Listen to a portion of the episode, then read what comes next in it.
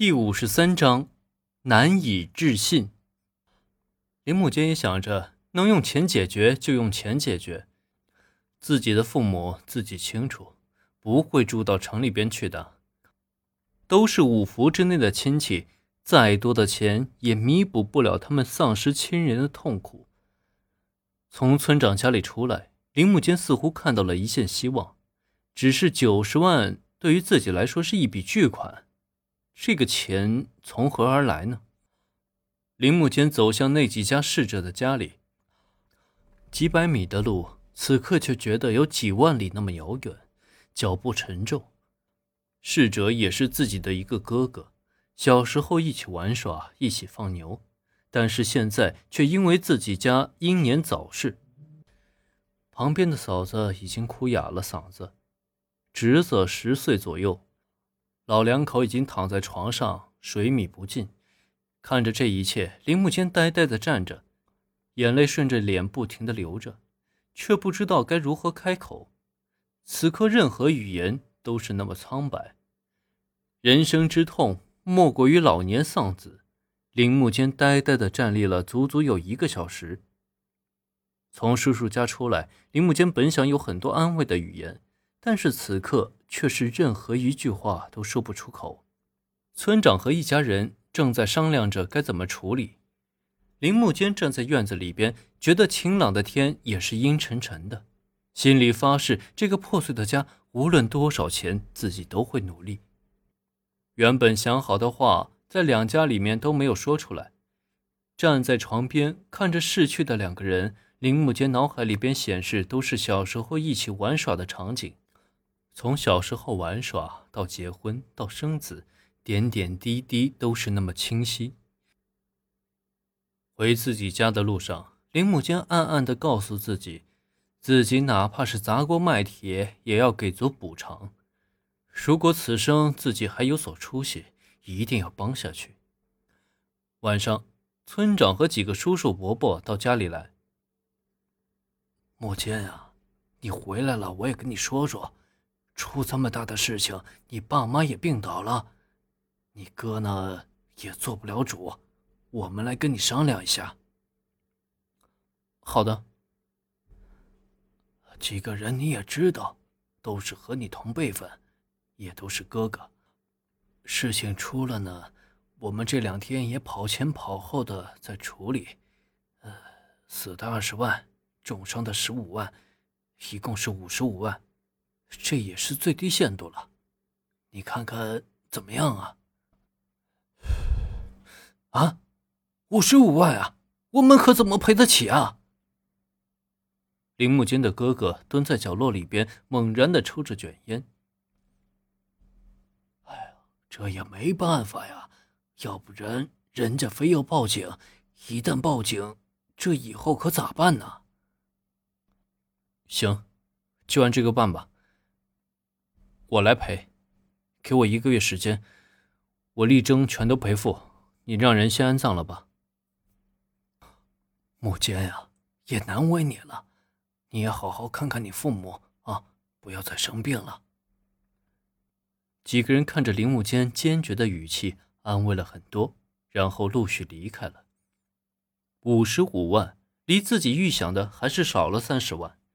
再说了。钱再多也挽不回一个家呀。在家的第三天里边，逝者的两家安葬了，林木坚没有去送葬，在远远的看着。五十五万在自己这边也是一笔巨款，怎么筹集呢？自己的快餐公司刚刚度过一场危机，更大的危机袭来，自己是卖掉房子，还是卖掉快餐公司，还是……第五天的时候。林木坚离开了老家，家里再次扔给哥哥来照顾，自己想办法筹集赔款。上一次被罚了十万，但是心里很不服气，很不顺畅。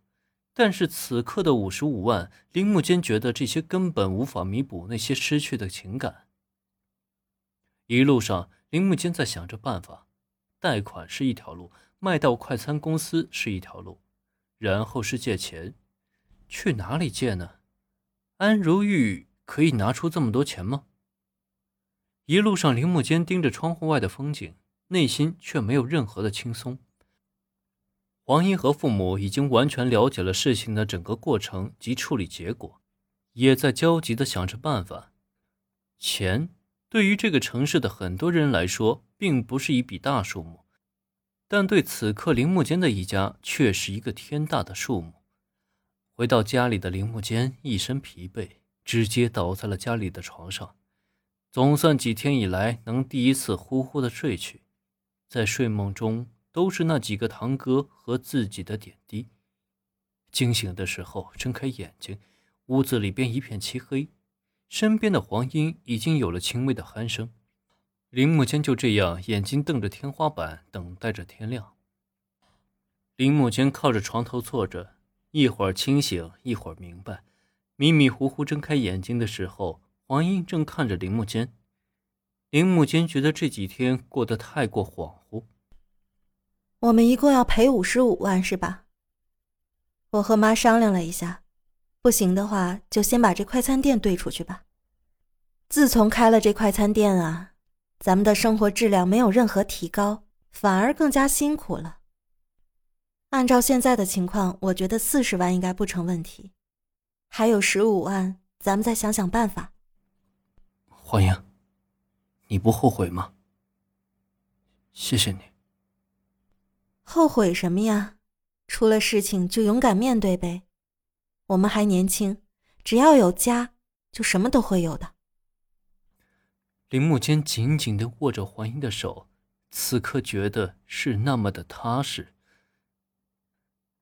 早上吃饭的时候，家里感觉平静的很。